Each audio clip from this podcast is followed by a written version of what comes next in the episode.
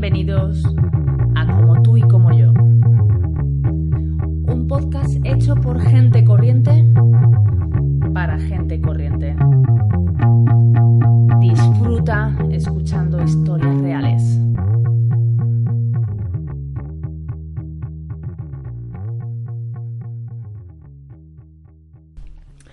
Bienvenidas y bienvenidos a este noveno octavo episodio de Como tú y como yo. He dudado, ¿eh? He dudado porque estábamos aquí si era el, el, 8 o no, no, es el octavo, es el octavo. Y bueno, hoy me acompaña Loreto, que, que es una amiga que conocí gracias al máster.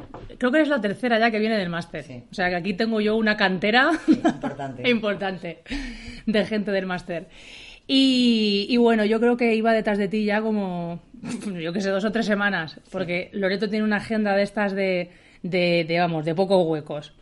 Pero bueno, al final, domingo, domingo por la mañana, Loreto me ha hecho un hueco, pobrecita, para que, para que grabáramos el podcast y tal. O sea que muchísimas gracias. Gracias a ti. Y nada, encantada de que estés aquí con nosotros y que nos cuentes un montón de cosas de tu vida, súper interesante y tal. Vamos allá. Venga, vamos allá. Pues eh, nada, empezamos por el principio, ¿no? Cuéntanos un poco cómo fue tu infancia, un poco de tus raíces, de dónde vienes y todo eso.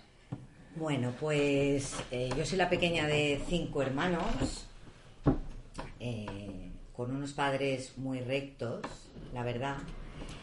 Y tuve una infancia mmm, peculiar, yo diría.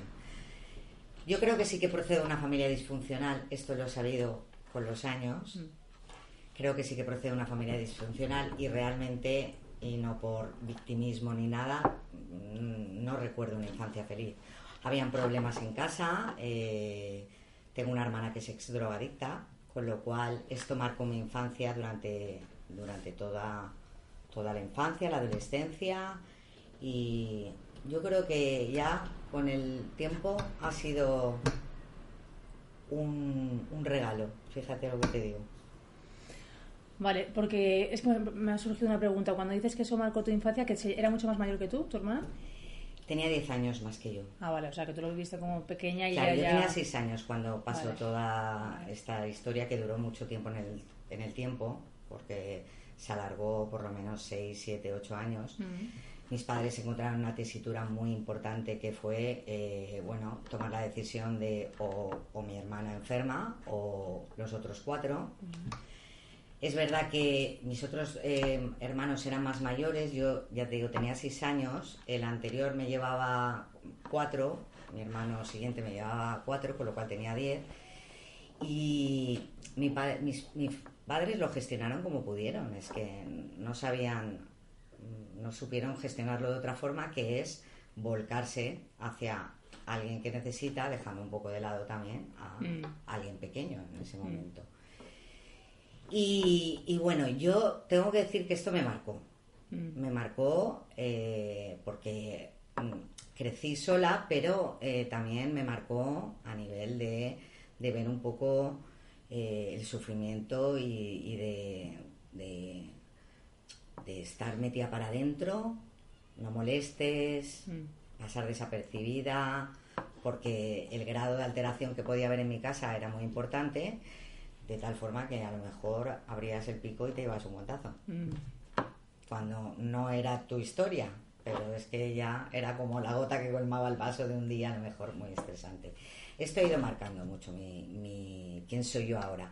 Yo digo que es un regalo ahora porque eh, a pesar de, de- de todo, esta hermana mía que está totalmente rehabilitada desde hace muchísimos años ya, más de 20, eh, para mí es, es mi, mi maestra, mi, vamos, la hermana a la que, a la que tengo, vamos, que en cualquier momento puedo contar con ella, pero fundamentalmente es una persona que me ha enseñado lo que es luchar por ella y luego por los demás, porque obviamente ahora se dedica a ayudar a otras personas. Ella se dedica a ayudar a otras personas. Sí, ella está en una asociación de rehabilitación de toxicómanos. Qué bueno. O sea que, bueno, dentro de, que fue un periodo difícil, tiene un final feliz, digamos, ¿no? Que sí, sí, ha tenido un final feliz, pero esto te lo he contado fundamentalmente para, por el hecho de, lo que ha ido marcando la, mm, persona que soy. Mm, lo que ha ido marcando toda mi infancia. O sea, que tú a lo mejor notaste, eh, claro, además muy pequeñita, ¿no? Como una sensación un poco a lo mejor de abandono, ¿no? Que tus padres no estaban para ti, ¿no? Totalmente, mm. totalmente la historia era de abandono y también eh, la sensación de abandono y la sensación de tener que demostrar siempre. Mm. Y eso lo sigo arrastrando, ¿eh? Es mm. una de mis grandes luchas que hoy en día llevo, el, el, no, el no tener la sensación de que tengo que demostrar lo mm. que valgo. Es una historia que, que, yo reconozco que todavía la tengo ahí un poco enraizada. Vale.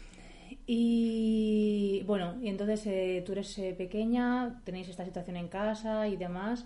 Y bueno, ¿y cómo sigue, cómo sigue la cosa?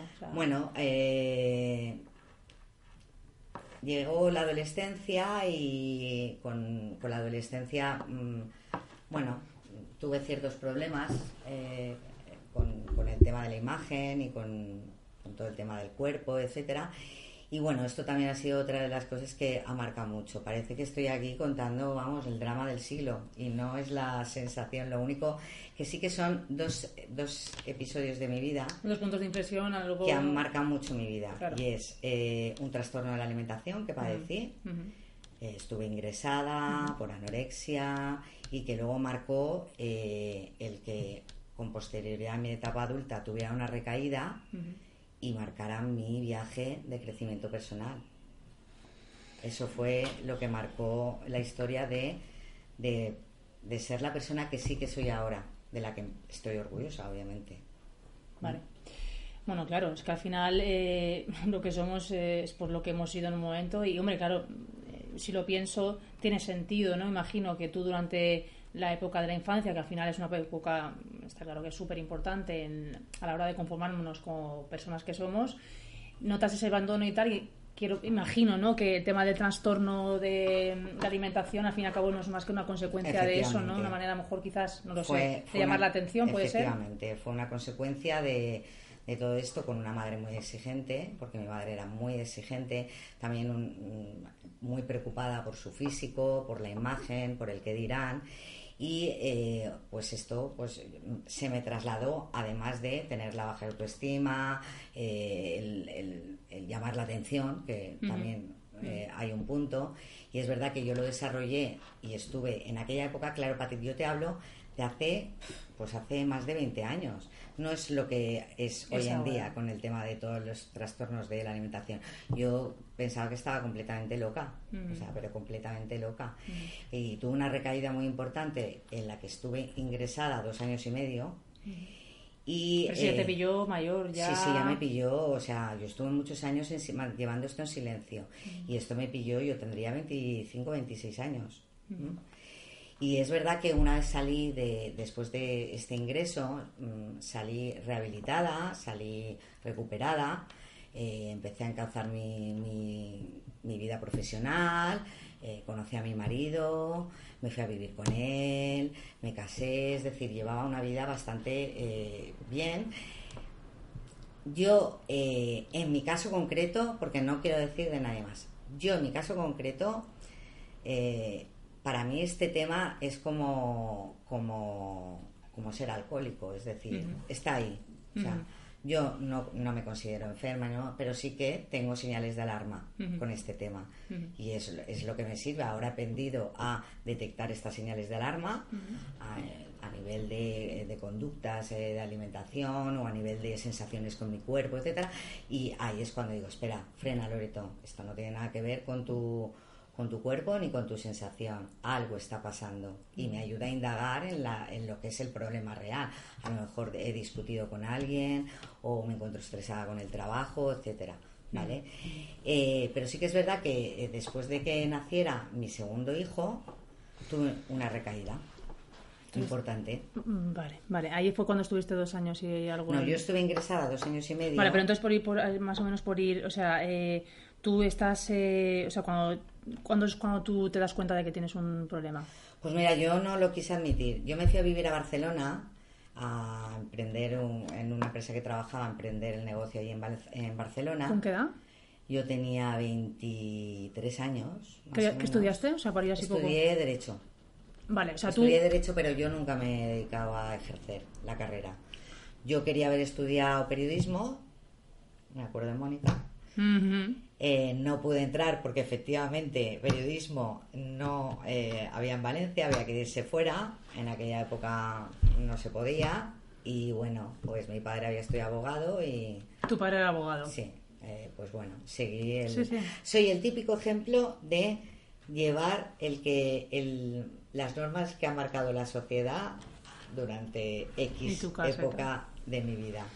¿Eh? Bueno, tantos así. Estudiar una carrera, casarse, tener hijos cuando toca, todo. Hasta que luego de repente dices, ostras, y abres los ojos y te das cuenta de todas las decisiones que has ido tomando y que las has tomado porque tocaban, no porque, porque correspondía y que tienes que asumir las consecuencias, obviamente, de todas las decisiones que has tomado obviamente. Vale, vale. Entonces, a ver, tú llegas a la adolescencia, empieza a ver cosas ahí, pero nada, tú digamos que no haces demasiado caso. Entonces tú sigues con tus estudios, acabas con tu carrera y te vas a... mi carrera, me voy a estudiar a Barcelona, o sea, me voy a emprender esto en Barcelona y... Eh, ¿Cómo que... te da por irte a Barcelona? No, yo trabajaba en una empresa aquí en Valencia ah. y eh, decidieron montar la misma empresa en Barcelona y tuvieron que llevar a alguien para pues empezar allí y bueno, en aquella época, pues bueno, me dijeron, pues oye, esta es la persona idónea. ¿Y tú qué es lo que hacías entonces? Ahí estaba eh, de jefa de equipo. Estaba vendiendo, haciendo ventas de, dispensadores de agua. O sea, pero no eres una chavalita, o sea, con No, no, tenía 23 años o por ahí. ¿Y, te fuiste a Barcelona y bueno, ¿y qué pasó Y me fui a Barcelona allí y allí pues obviamente la enfermedad se me disparó y mm. el que era mi jefe, mm. que también era muy buen amigo mío, fue el que puso la señal de alarma buscó algo en Barcelona, tal, y de repente un día me cogió y me dijo, hasta que hemos llegado. Me cogió literalmente del brazo, apretándome el brazo y me metió en el coche. Esto es literal, ¿eh?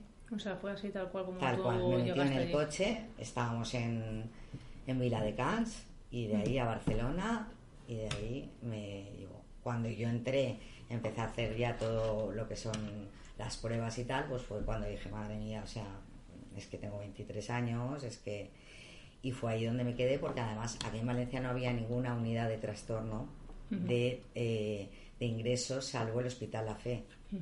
Que sigue estando, sigue estando, pero hace 20 años, imagínate cómo era. Es que claro, hace 20 años había tan, imagínate habría tan poca información. Efectivamente. Y estuve allí, ya te digo, dos años y medio ingresado. Durante esos dos, era un hospital de día, solo iba a dormir fuera y eh, durante esa época pues me rehabilité, empecé la primera empecé eh, la carrera de trabajo. O sea, durante esos dos años eh, tú estás todo el día ingresada, solamente mm. sales para dormir. Mm. O sea, que es muchísimo tiempo. Es mucho tiempo. O sea, que eso es un parón en tu vida importante, importante imagino. Muy, importante. Y luego tú vivías dónde? Allí mismo en Barcelona. Yo vivía ahí, porque sí, porque las chicas que están también ingresadas y tal, mm. las, las, familias acogían a gente que era de fuera. Entonces iba a dormir a casa de otra chica que estaba ingresada. Y... O sea, ¿y eso qué supuso para ti a nivel, eh, eh, yo qué sé, eh, emocional, no sé? ¿cómo pues fue yo, yo, fue una época muy dura de mi vida, muy, muy dura, sobre todo porque además yo era, yo te, a ver, tenía 24 años por ahí, creo que tenía aproximadamente, 24, sí, o un poco más, 25 por ahí, y me codeaba con niñas también muy jóvenes. Eh, entonces entrar en, en, un, en, un, sitio en el que estás 12 horas conviviendo con gente que no conoces, no es tu ciudad, tu familia afuera, con todo lo que conlleva emocional, porque obviamente eh, el tema de la alimentación es lo de menos.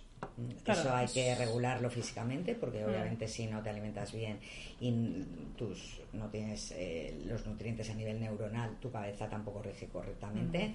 pero ese es el de mínimo. O sea, ahí había que sacar mucho todo lo que yo llevaba, como te he dicho, tragándome, porque yo aprendí a, no sacar. a no sacar nada, a, guardármelo todo para mí, porque en el momento en el que casa decías cualquier cosa era, ay, no hagas sufrir a mamá, que ya tiene bastante con lo que tiene. entonces, claro, entonces yo tenía mucho dentro y eh, fue una época muy de sacar, sacar, sacar, sacar, empezar a subir la autoestima. Y fíjate que estaba súper bien eh, valorada en mi trabajo, o sea, y sin embargo mi autoestima estaba por los suelos. Era como una fachada completamente. Era una Loreto que no era la real, la que estaba ahí en el mundo y se tuvo, digamos, que reconstruir a nivel, a todos los niveles, emocional, a todos los niveles. Y sí que es verdad que ya te digo, yo fue una época muy dura, pero realmente si hoy por hoy yo tuviera eh, que enfrentarme a, alguien cercano con este tipo de problema, lo primero que haría es aconsejarle mm, algo como lo que yo hice. La verdad.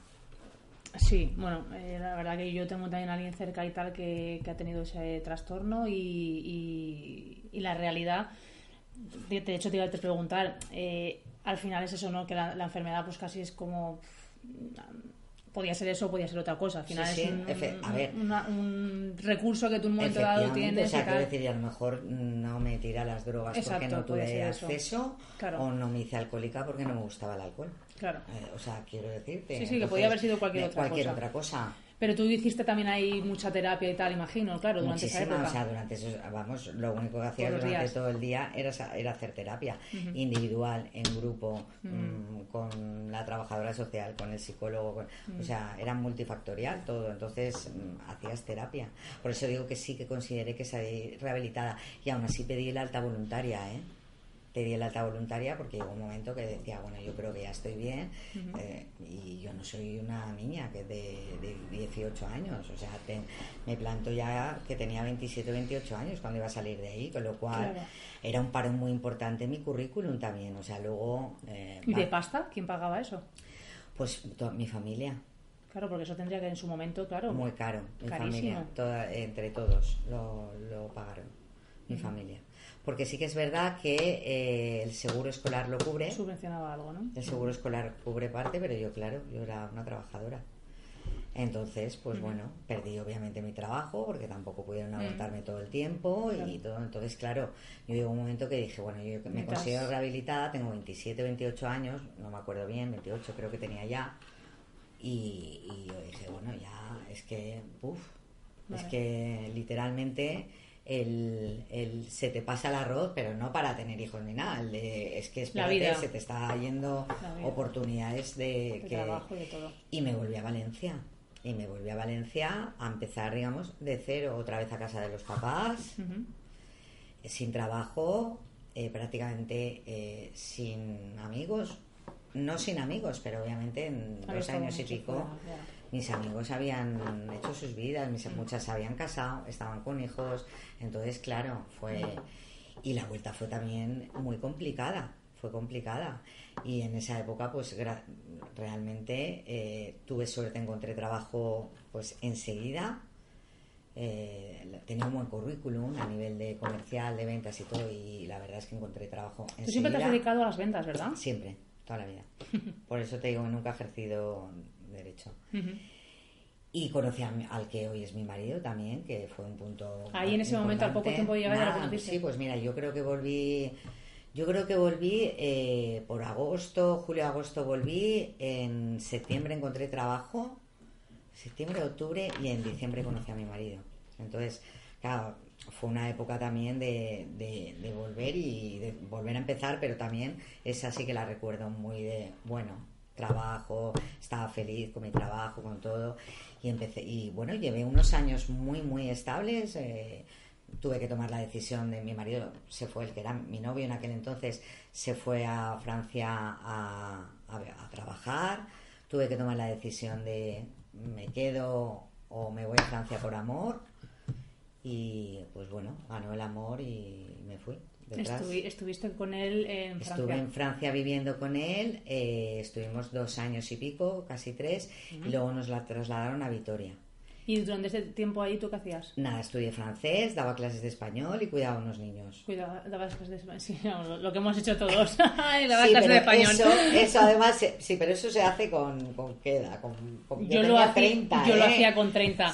Yo lo hacía con 30 en Australia, dar clases de español y pues cuidar niños. Pues eso, con 30 que decías, madre mía, yo con lo que he sido vendiendo con tal y ahora estoy aquí y tal. Pero bueno, pero... Pero al final es que son historias que no metemos en la cabeza. Pero, sí, exacto, son las creencias que, que tienes. Y luego volvimos a Vitoria y... todo esto por curro, o sea, trabajo de, ¿no? que que... trabajo de mi marido. Nos fuimos a Vitoria, ahí encontré trabajo y ahí ya pues me casé y nació mi primer hijo. Ah, es- ¿tu hijo nació en Vitoria? sí, sí, es vitoriano. Ostras, qué bueno. Orgulloso que está él, eh, Ajá. lo dice. Ajá. Y ya ¿Qué edad tiene tu hijo mayor ahora? 13. 13 ya. 13 años. Y luego nos volvimos a Valencia.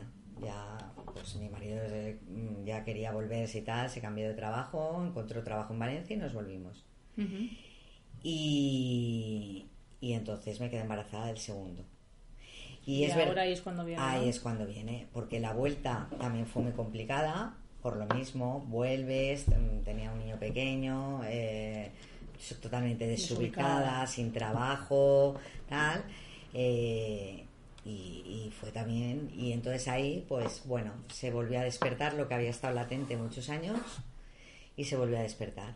Pues un recurso más, una vez más. No Claro. saber gestionar, No gestionar. no, no supe gestionar ese cambio que hubo tan importante en mi vida. No lo supe gestionar. Y me- bueno, me quedé embarazada, tuve a mi hijo y aunque ya en, antes, antes había comenzado con conductas raras que en ese momento no las tuve en cuenta, eh, durante el embarazo me mantuve, pues tienes un hijo dentro y dices, no voy a hacer nada que no le pueda perjudicar.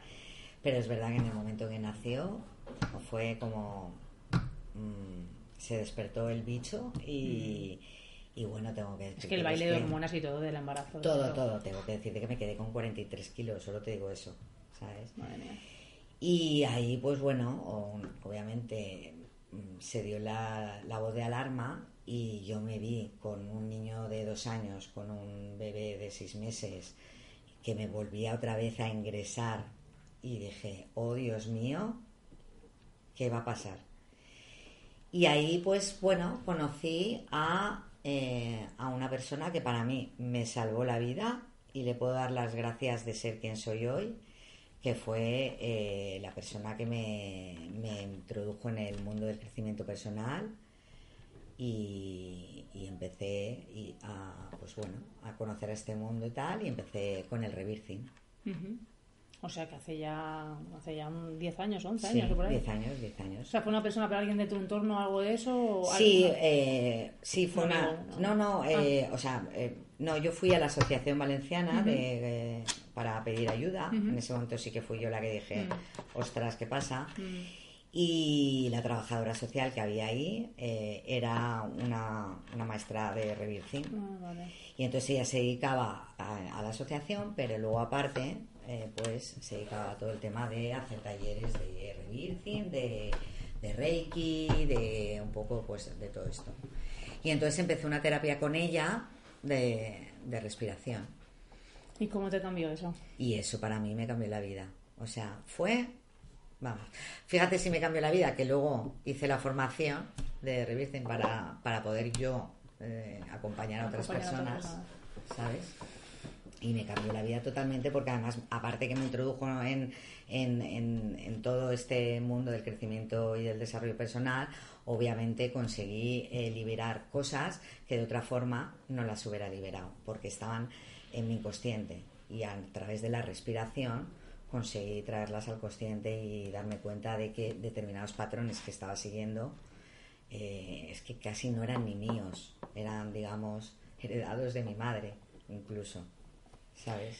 Vale, y para que los que no tengan ni idea del rebirthing y tal, ¿por qué? O sea, cuéntanos un poquito más allá. O sea, ¿cómo, cómo sacas todo eso? El, re- el es una, una terapia basada en, en la respiración, eh, en la cual, eh, a través de, la misma, de una forma concreta de respirar, que es una respiración que se llama eh, consciente, conectada y circular, llegas a un estado en el cual puedes liberar bloqueos emocionales que tienes, incluso bloqueos que puedes tener en tu inconsciente y que eh, están marcando determinadas pautas o determinados comportamientos en tu vida, pero que eh, no sabes por qué. Como puede ser el siempre elegir una pareja que, eh, pues no sé, que me maltrata o, ¿sabes? Etcétera. Porque eh, nosotros llevamos impreso en nuestro, en nuestro ADN, en nuestras células, en nuestro cuerpo, lo que es la memoria celular.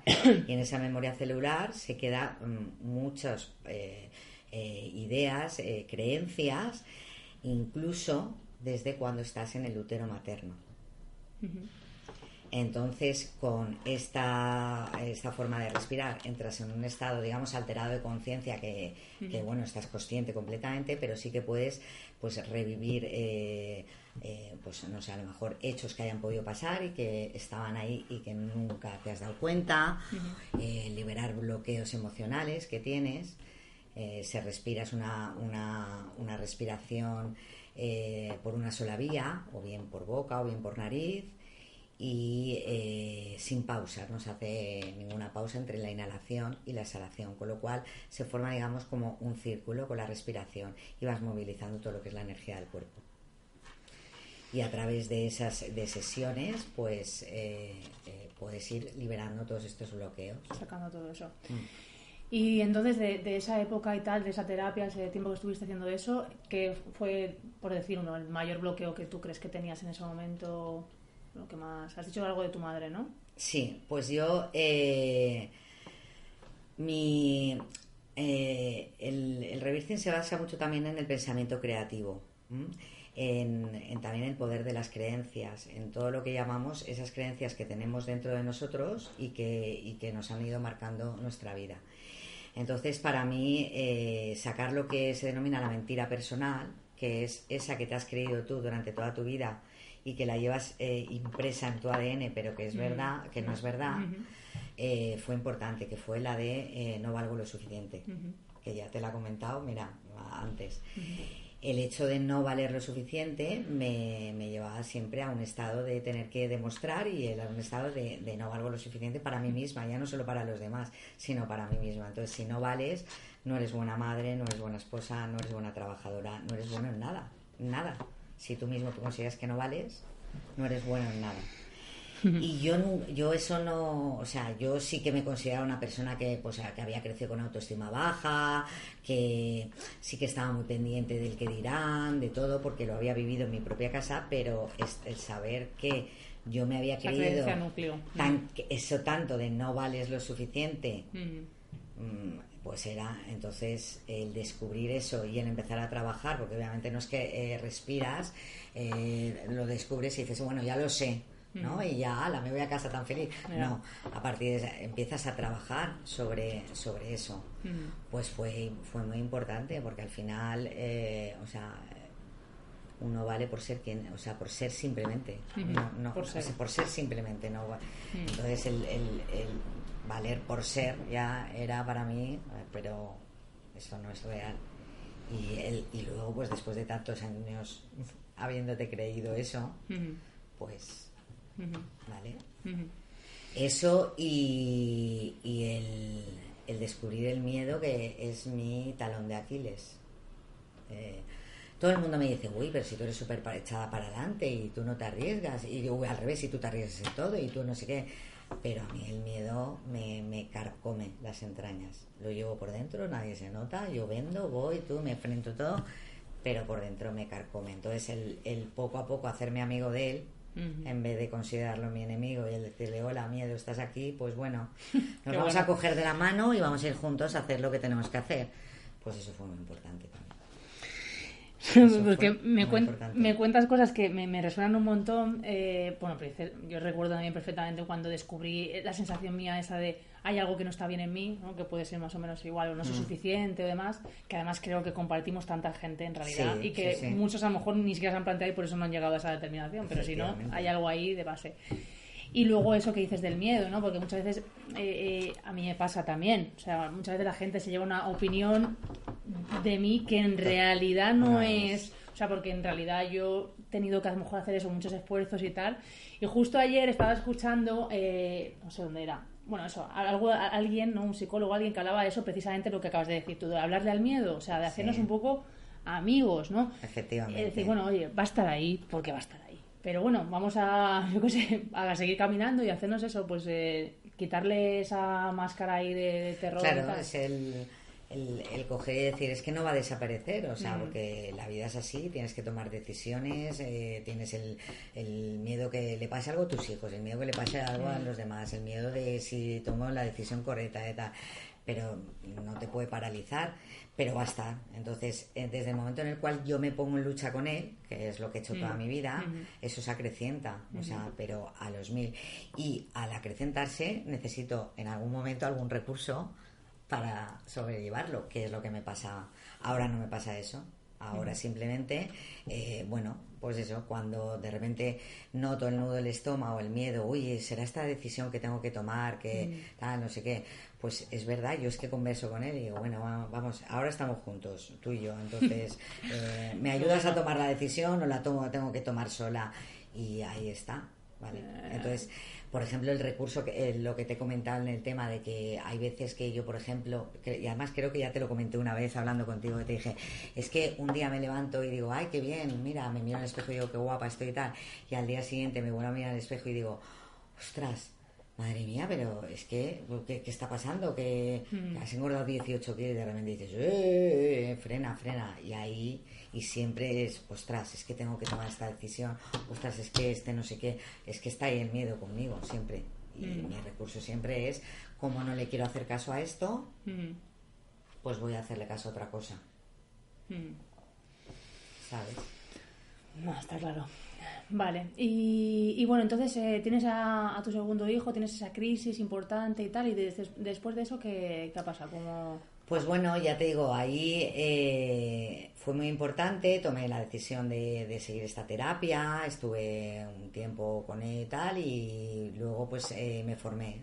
Me, me pareció tan brutal lo que había pasado eh, en, en mi, en mi persona y las experiencias que había vivido, que no las cuento porque a veces digo, es que van a pensar que estoy loca, o sea, pero las experiencias que había podido beber me, pareció, vivir, me pareció tan brutal.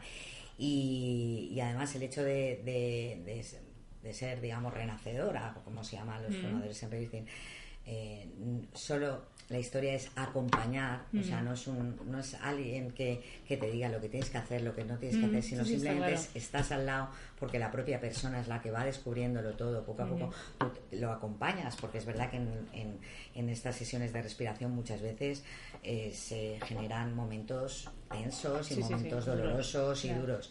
Acompañar pues me llevó a, a- a formarme y estuve eh, un año y medio formándome en ello.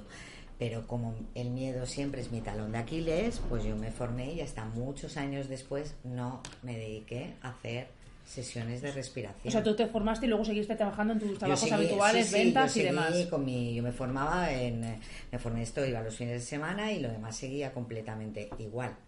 Porque lo tenía ahí, era mi recurso. Yo había aprendido ya, como no fue lo único, había aprendido, pues había hecho más talleres de crecimiento personal, eh, pues eh, descubrí las constelaciones familiares. En aquella época descubrí el enneagrama, aunque tampoco le hice mucho caso, pero también, pues oye, aunque equivocadamente me vino bien en su momento.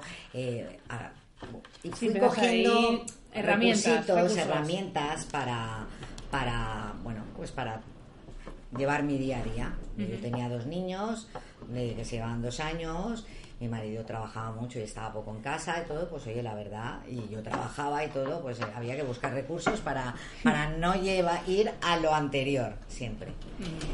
Y llegó ya eh, el, el momento en el cual, pues bueno, eh, un año en el que yo no estaba muy, no estaba bien en el trabajo ya, eh, estaba muy saturada, no, no, los valores ya no eran los míos. Claro, esto es lo que lleva al crecimiento personal, que obviamente claro. empiezas a darte muchas cuentas, cosas de que, que antes eran tuyas y que muy bien, pero que de repente te empiezan a rechinar y que Claro. y, y decidí eh, dejar el trabajo. Eh, dejar el trabajo, que llegué, pues bueno, con la empresa, dejarlo bien, pero bueno, había una situación bastante violenta en mi empresa, eh, no les vino bien. eh, y en aquella época, de la noche a la mañana, mi madre ingresó con una neumonía y en 15 días falleció. Te digo que fue muy importante ese momento porque el mismo día que fui a enterrar a mi madre, tuve que ir a firmar la carta de despido. Me acuerdo que lo contaste. Mm. Imagínate. Y la forma en que yo afronté todo ese momento de me quedo sin trabajo, mi madre acaba de fallecer, todo, eh, no lo llevé como había llevado anteriormente otros otros cambios importantes como fue el de volverse a Lo llevaste Valencia. mejor, quieres Lo llevé mucho mejor, tenía mis recursos, tenía mi mi bueno pues Sí, mis herramientas. yo era formadora podía hacerme ya mis propias sesiones de respiración porque ya Mm. me podía guiar a mí misma eh, tenía mis herramientas eh, de otras eh, de otras herramientas que iba sacando y tal entonces lo llevé de otra forma pero es verdad que en ese momento eh, me, me planté sin trabajo, eh, había fallecido mi madre, mi padre había fallecido dos años antes, con lo cual pues me quedé huérfana y es verdad que la sensación ya de perder al, al, ult- al segundo progenitor es mucho más dura que el del primer progenitor, porque es verdad que te encuentras como desvalida, aunque tengas a tu propia familia, sí, sí, sí. pero es verdad que te encuentras desvalida. Y fue cuando hice, pues bueno, cuando nos conocimos, Patri, cuando, Cuando el eh, máster. empecé el máster. ¿Y qué te iba a decir? Eh, me, me- surge una pregunta y tal. Eh, cuando murió tu madre, bueno, tu padre no lo has mencionado mucho, imagino que no- a lo mejor no tenías tanto conflicto, pero cuando murió tu madre, ¿tú habías cerrado ya, habías hecho las paces, digamos, Pues mira, con ella? yo mi relación con mi madre fue muy tormentosa y muy caótica desde bien pequeña, eh, muy pequeña, y eh, yo tomé distancia mucho de ella y tal, pero eh, gracias a Dios eh, estuvo 15, años, 15 días ingresada en cuidados intensivos. Y gracias a estos 15 días pude tener todas las conversaciones con ella que no había tenido antes. Y es verdad que la pena fue que las era un monólogo, porque ella estaba sedada completamente. Pero este poder hablar con ella, el decirle todo Ella no lo que podía sentía, hablar. ella no podía hablar. ¿Pero estaba consciente? Estaba consciente, ella me apretaba la mano cuando, Ah, le cuando le iba diciendo, porque yo le decía, mira, tal, no sé qué. Le decía, mamá, si me estás escuchando, apriétame la mano y no, de verdad, yo te quiero, tal, no sé qué. Ella me apretaba. Había veces que sí que me podía contestar, porque Mm. dependiendo de los momentos sí que estaba en. En Mm. o estaba Más sedada o no estaba tan sedada Sí. y a veces sí que me contestaba y tal pero sí que es verdad que yo pude eh, decirle ¿Cómo te eh, habías sentido? Le sí le- cómo me había sentido pero que la entendía la entendía perfectamente todo lo que había hecho Mm. porque entendía perfectamente que encontrarse eh, madre de cinco hijos con un- una, una hija toxicómana Mm. en los años 70, Mm. que imagínate lo que era eh, bueno, la drogadicción, fue la época en auge de la drogadicción, ahí caían como moscas, como moscas. como Mm. moscas.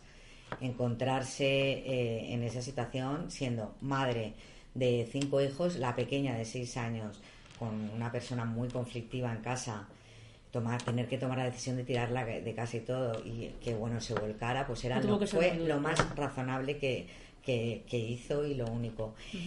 Y luego con todo el tema de, de mi trastorno y tal, y que esto, ahí también me pude reconciliar porque, bueno, ella siempre decía, lo hago por tu bien, lo hago por tu bien, lo hago por tu bien, pero claro, lo hago por tu bien no es decirle a una niña pequeña estando gorda nadie te va a querer, Mm.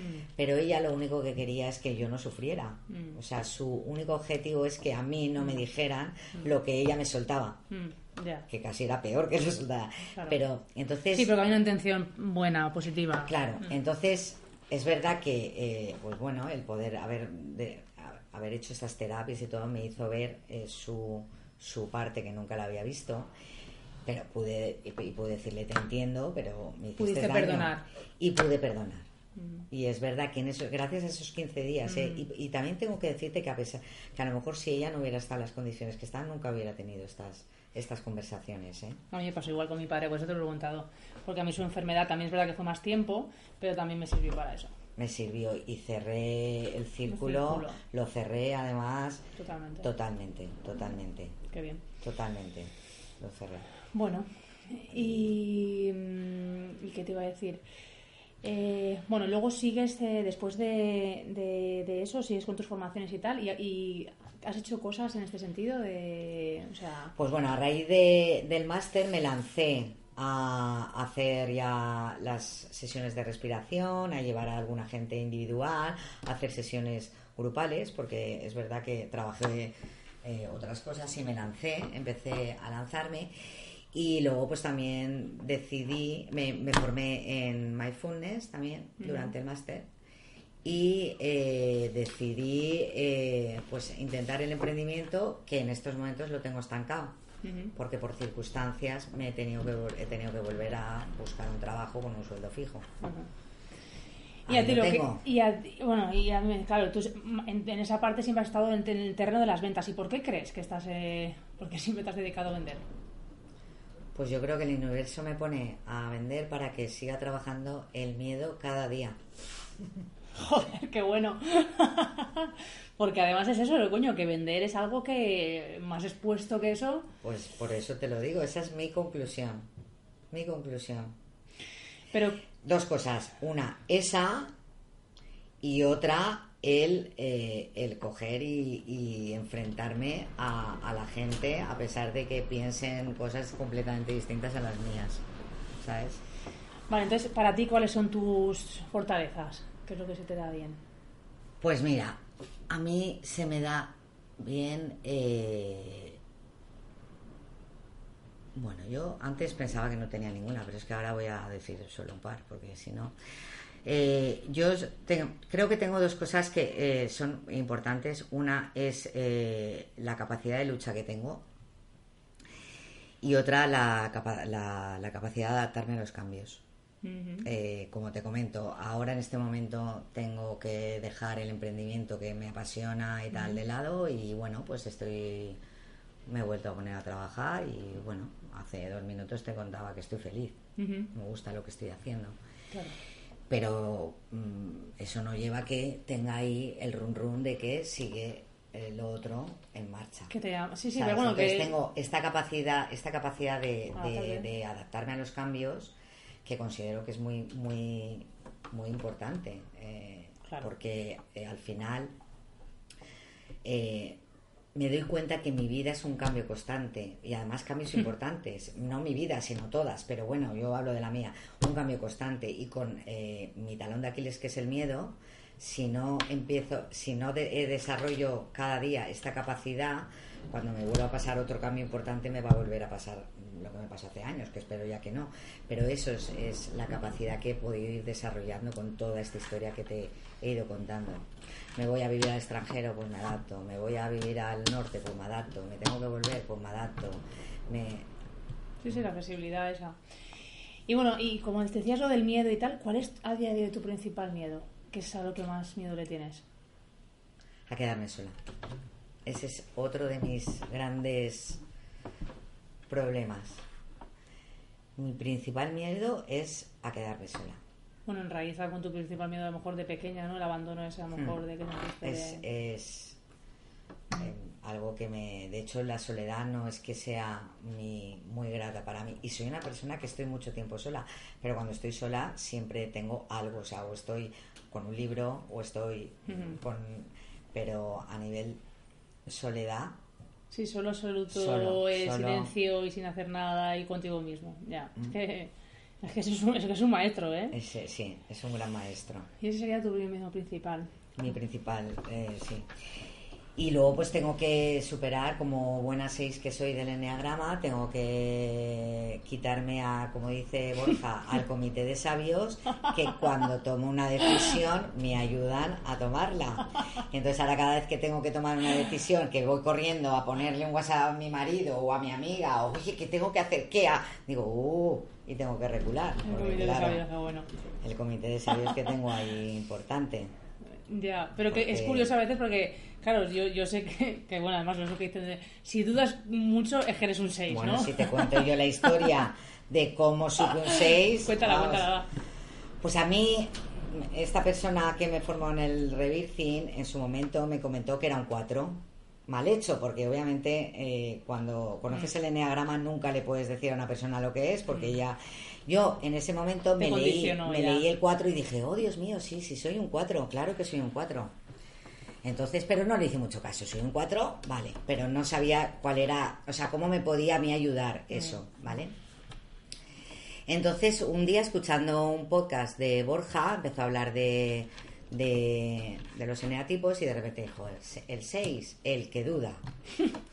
Y yo digo, bueno, el que duda, el miedo es su principal eh, talón de Aquiles, está ahí. Bueno, como dice Borga, Borja, de repente dije, oh Dios mío, orgasmo emocional. O sea, vaya tela, soy un 6, no soy un 4.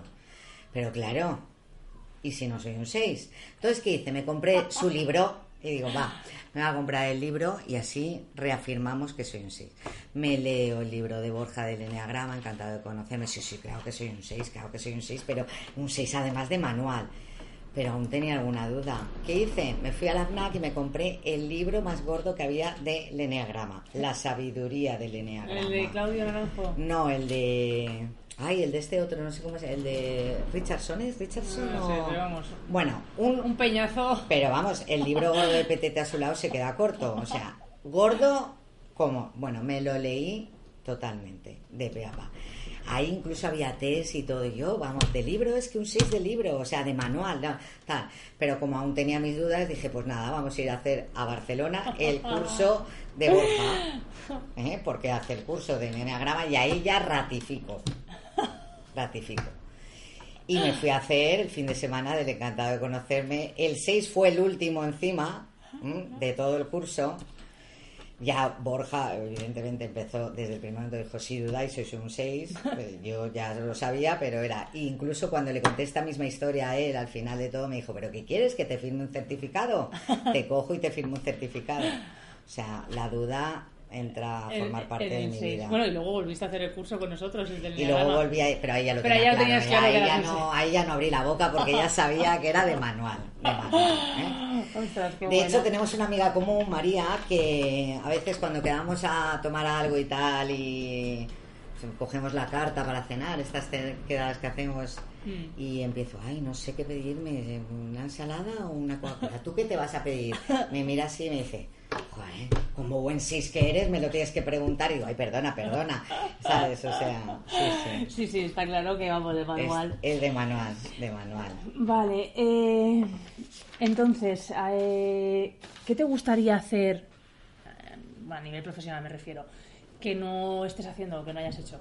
¿Qué es lo que te gustaría? Pues a mí me gustaría mm, consolidar mi carrera profesional de emprendedora. Eso es lo que me gustaría realmente y que no descarto. Que no descarto. Ya se me ha quitado la creencia de que soy mayor, que era otra de las que tenía. Es que ya eres mayor para hacer cualquier cosa. Y ahora sé que da igual tener 40, que 48, que 50, que lo puedes hacer igual. Claro. Eh, pero me gustaría consolidar esta carrera profesional. Sí que es verdad que creo que me precipité cuando la- me, me lancé al emprendimiento. Creo que me precipité. Creo que, Menos mal que eres indecisa. que no, no, pues, pues de verdad. me- sí, pero me lancé porque lo tenía No lo volverías, claro. no- ¿te arrepientes de eso? No, no, no me arrepiento, no me arrepiento, pero creo que me precipité, precipité. Creo que tenía que haber consolidado más otras áreas, otros aspectos, eh, y eh, había una idea que siempre me había rondado, que era esto no lo quiero hacer sola, y me lancé sola. Y yo ahí es donde creo que en un momento dado tenía que haber reculado un poco para ver si realmente quería hacer eh, sola todo lo que estaba haciendo o quería haber pues buscado a alguien para hacerlo y haber eh, hecho haberlo hecho de otra forma. O sea, tú a día de hoy lo harías diferente. Yo a día de hoy lo haría diferente, sí. Quieres decir que empezarías a colaborar con gente, o sea, harías colaboraciones y tal primero antes de... Yo creo que me, me hubiera buscado a, a otra persona que hubiera tenido a- algún proyecto similar al mío y, y ver hecho si entre, el- entre dos, tres, no sé cuántas personas, pero haber podido lanzarlo y haberlo lanzado de otra forma a lo mejor. Con unas bases que yo no tenía y que me lancé muy, ¿sabes? Al tuntún. No me hace gracia eso de, de- de- a veces que somos eh, somos la noche y el día, ¿no? Porque indecisa para pedirte una ensalada, pero luego ¡ala! Ah, con no, todo. sí, sí, eh, total, ya te digo, total. Si es que esto es, pues fue como lo de irme a vivir eh, a Francia con, con mi novio. Llevábamos año y medio, que es que no llevábamos siete años, llevábamos año y medio. Yo estaba aquí trabajando, vivía sola, tal, y de repente fue coger y decir, ala, vendo mi moto, dejo mi trabajo, dejo mi casa, lo meto todo en cajas y me voy. O sea, para tomar ese tipo de decisiones, pues me cuestan tomarlas, pero vamos, pero yo creo que ahí también habían puntos de huida ¿eh? en ese tipo de decisiones, por ejemplo. Claro, seguro, ¿Sabes? ¿no? Imagino. En ese punto de decisiones habían puntos de, de huida. Hmm. Yo he descubierto que soy muy cíclica también. Mm. Sé que cada dos años y medio paso una época De, ¿Ah, sí? Sí, esto lo descubrí con, con cuando hice la terapia de rebirthing. Cada dos años y medio empiezas a indagar y me, empecé a ver que cada dos, dos años y medio había cambiado de trabajo cada dos años y medio me había ido eh, de una casa a otra. Cada, eh, y ahora, que tengo algo de cíclica tengo que tener también. Y, era, y entonces lo descubrí. Entonces es verdad que ahora cuando llega la época, cuando llevo mucho Mm. tiempo con, pues con en el último trabajo fue dos años y medio y se prolongó los tres porque me dieron tiempo para buscar trabajo que al final no, pero fue a los dos años y medio cuando tomé la decisión. Entonces es verdad que ahora sí que eh, casi que lo tengo marcado en el calendario. El, dentro de dos años y medio estate alerta porque no puedes coger el ala, lo tiro todo y vuelvo a hacer otra cosa.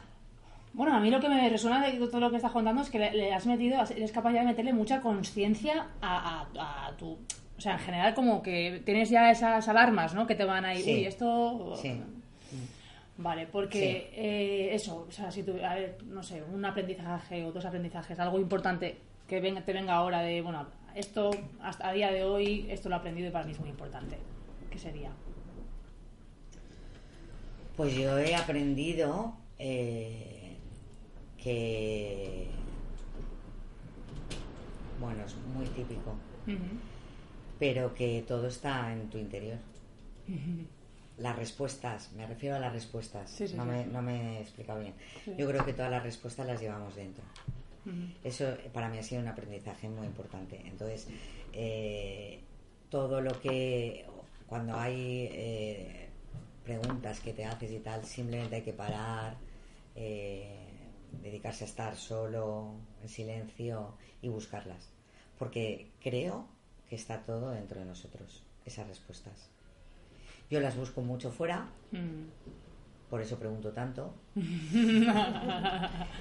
Pero creo, de, creo que las decisiones que he tomado que de- realmente han marcado mi vida y que han sido importantes y que esto vinieron de dentro. Venían de dentro. Porque, eh, no sé, el- por ejemplo, cuando, cuando yo decidí irme a, a Francia con mi marido, o sea, mi madre me dijo, uy, te vas a volver con una mano delante y otra detrás. O sea, lo tenía todo en contra. Sin embargo, tenía claro que era lo que tenía que hacer. Entonces la respuesta estaba dentro, a pesar de que las busco fuera, la, la real siempre la, des, la Sí, no, yo diría que tienes un motor ahí, porque ya te digo, para ser un 6 indeciso has hecho muchas cosas. Bueno, ¿Y quién sería para ti, eh, pues eso, eh, tus maestros o tus referentes o quién te ha enseñado a ti cosas? pues ya te digo, eh, la primera que me ha enseñado es mi hermana. Mm. Mi hermana para mí es, mira, me emociono. Bueno, tú ya sabes que soy súper llorona, así que mi hermana ha sido mi auténtico referente. Y ya te digo, o sea, eh, la relación que tuvimos fue muy tormentosa porque ella tenía 16 años, yo 6 y se aprovechó de mí todo lo que quiso y más en aquella época, ¿eh? pero estaba enferma. Estaba mal, claro. estaba enferma. Pero hubo un vínculo ahí desde un primer momento y de, de siempre y cuando ya estaba rehabilitándose yo me acuerdo de escribirle y todo y luego encontrar a una persona tan sumamente luchadora y tan involucrada ahora con todo, de- con todo, o sea, con todo, con, con, eh, con el cambio climático, con el reciclaje, con, con ayudar a las personas, con mm, o sea, con aportar su grano, a este- granito a este mundo, en todo para mí es, o sea, bueno, el, el mayor referente que existe en estos momentos, mi hermana. Mi hermana. Bueno. Y luego, pues bueno, tengo muchas personas que, que me han ayudado mucho. Ya te digo, esta persona que me introdujo en el revisting para mí fue, y le- sigo en contacto con ella, la quiero con locura, pero obviamente cuando te sacan del abismo, Mm, Claro, si te queda ese punto de agradecimiento y tal. sabes, te queda ese punto.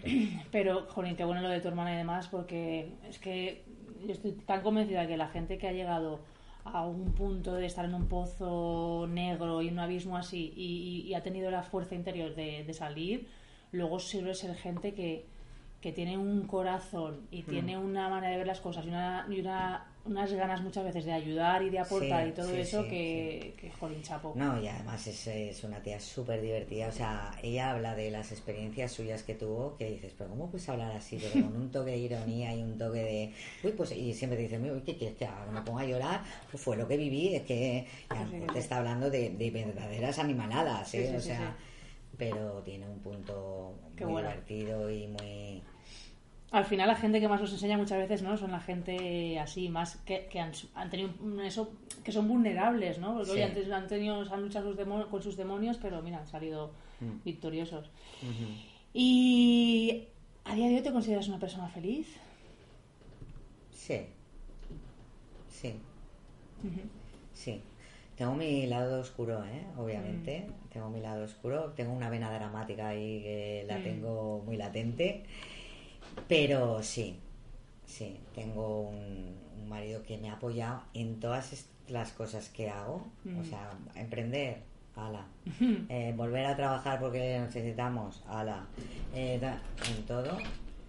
Eh, tengo dos hijos que son mis grandes maestros, o sea, mm, como dice Borja, o sea, si quieres ahora desarrollarte personalmente, ten un hijo, o sea, Madre porque mía, es eh, que además de verdad.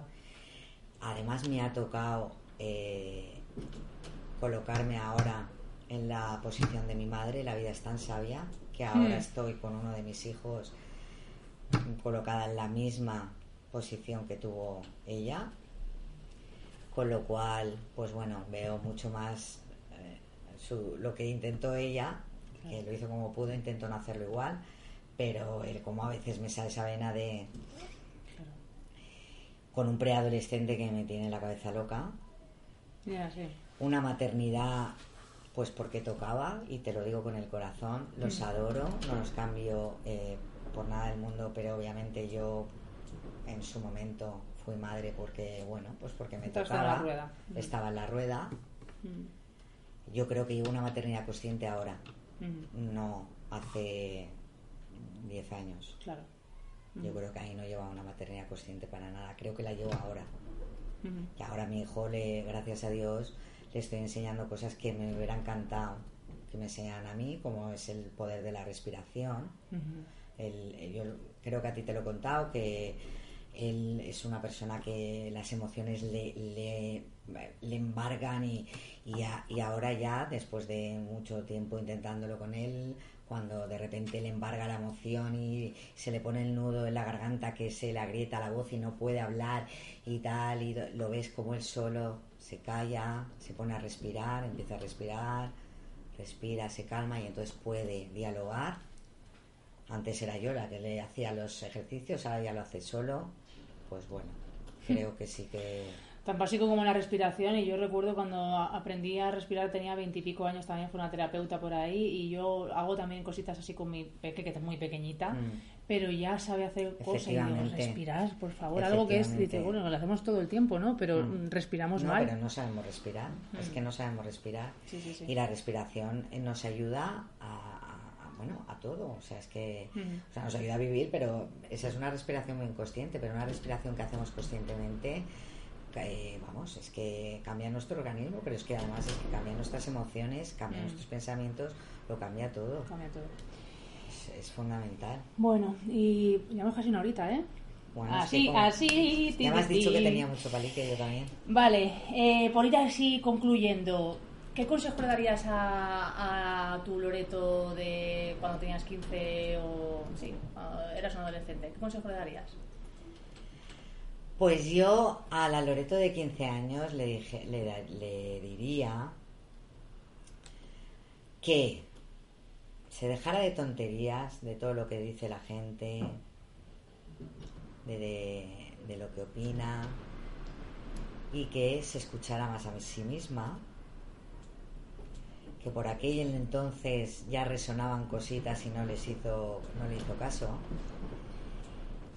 y eh, fundamentalmente que, que hablara, que no se lo callara todo, que hablara, que hablara, que, que hablara con, que, con amigos, que hablara con, si no podía, con su madre, con su hermana, que hablara con, con alguien con el que tuviera confianza, pero que no se lo tragara todo. Qué buen consejo. Porque he pensado, digo, que yo creo que también me daría ese consejo. Porque yo creo que las cosas que más me hicieron sufrir precisamente fueron esas. Ya no solamente lo que me pasaba, sino el no poder contarlo. Mm. El tener que además tener la presión esa de ocultar y de tragar. Es que yo recuerdo, y de hecho, eh, hay veces que me da la sensación que con mi hijo mayor le pasa lo mismo. Antes, ahora ya no, pero antes. Yo recuerdo de, de pues no sé, haberme peleado con alguna amiga y tal, y estar en el, en la cama llorando, pero de esto que, bueno, te peleas con una amiga y en aquel El drama de tu vida. el drama de tu vida. Y de venir mi madre y decirle, pero ¿qué te pasa, Loreto? ¿Pero qué te pasa? Y yo contestarle mentalmente, pero no conseguir enlazar lo que es el pensamiento con la voz no conseguía enlazarlo. Y era como gritándole de dentro, es que me está pasando esto, y querer, pero no conseguía. Era como, había, estaba roto a lo mejor la- esa conexión. Y a veces con mi hijo, ahora ya no, y de hecho justo esta mañana, mira, ha tenido, se ha peleado con unos amigos y me lo he encontrado llorando y tal. Y bueno, he ido, ¿qué te pasa y tal? Y lo que te digo, ha respirado dos minutos y me lo ha contado y he pensado, wow, gracias, Dios mío. Qué bueno, ¿Sabes? Sí, gracias.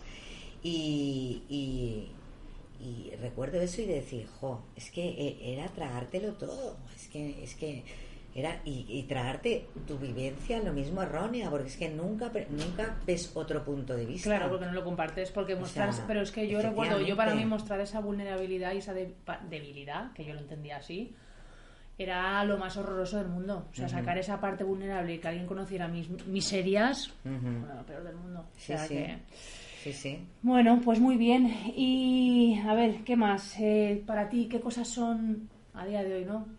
¿Qué crees que es de verdad importante en la vida? ¿Qué crees que deberíamos valorar como importante? Pues, eh, bueno, para mí eh, un- algo muy importante es la familia, Mm, la que tengo propia, desde luego, porque la que me vino impuesta cuando nací es impuesta. pero la propia para mí es algo muy importante y, y creo que tenemos que, que empezar a, a valorar eh, el, el, el- la aceptación, o sea, el, el aceptar a la gente de cómo es, cómo siente, eh, la aceptación lleva el no juicio, es algo que he aprendido mucho con la práctica del mindfulness, que me ha venido también muy, muy bien, el aceptar todo. Entonces, yo creo que hoy en día tenemos que empezar a trabajar la aceptación, que creo que para mí es mm, la base. La base. Pero no el aceptar que tengo este trabajo, el eh, aceptar que no, el, el aceptar eh, en general, el, el aceptar, el aceptarnos a nosotros mismos tal y como somos, el aceptar a los demás, el, el- aceptar el, el mundo, la- circunstancias, las circunstancias, todo, el, el aceptar. El, el aceptar nos, mm, nos evita muchos problemas, y mucho sufrimiento. Pues estoy muy de acuerdo. Y sobre todo el llegar a, a distinguir eh, que la aceptación no es resignarse. Claro, claro, no, no, no tiene nada que ver con eso. Mm. El llegar al punto de, de saber, no, ahora estoy aceptando, el, el que tú misma digas, no, no estoy aceptando, no estoy resignada. Es lo que te digo, ahora estoy aceptando que estoy trabajando por cuenta ajena. No me he resignado a que el día de mañana Puedes estar haciendo otra cosa. pueda claro. estar con mi proyecto de emprendimiento, etcétera. No. No, no, es que esa, precisamente, Pero- precisamente esa adaptación que decías que es una parte, un punto fuerte tuyo, es lo que nos, nos hace dejar de sufrir, ¿no? No, no a- agarrarnos a las cosas. Vienen como vienen y la vida al final son tantas cosas, ¿no? Hmm. Tantos cambios y tal. Pues, Loreto, eh, ha sido un viaje interesante por tu vida. No sé si quieres eh, acabar con alguna cosa que te gustaría compartir, algo que quieras que No, no, no. aportar. No, que gracias a ti por darme esta oportunidad, que me encanta esto que estás haciendo y, y nada, eh, simplemente pues bueno, eh, el, el- el tener en cuenta, el que aprendamos a tener en cuenta a nosotros mismos, el escucharnos a nosotros mismos es el punto que me gustaría Resaltar. resaltar. escucharnos a nosotros mismos. Vale. Pues me quedo con eso. Eh, así que nada, yo te doy las gracias también. Me ha encantado. La verdad que ha sido. Vamos, he estado aquí, pues imagínate, repantingada. La verdad que súper a gusto. Nos ha faltado un cafecito y, Sí. y nada. Muchísimas gracias por, eh, por haber compartido todas ti. cosas. Y muchas gracias a todos eh, por eh, haber escuchado este capítulo y espero que nos escuchemos muy pronto. Hasta luego. Hasta aquí el programa de hoy de Como tú y como yo. Encuentra inspiración en lo más sencillo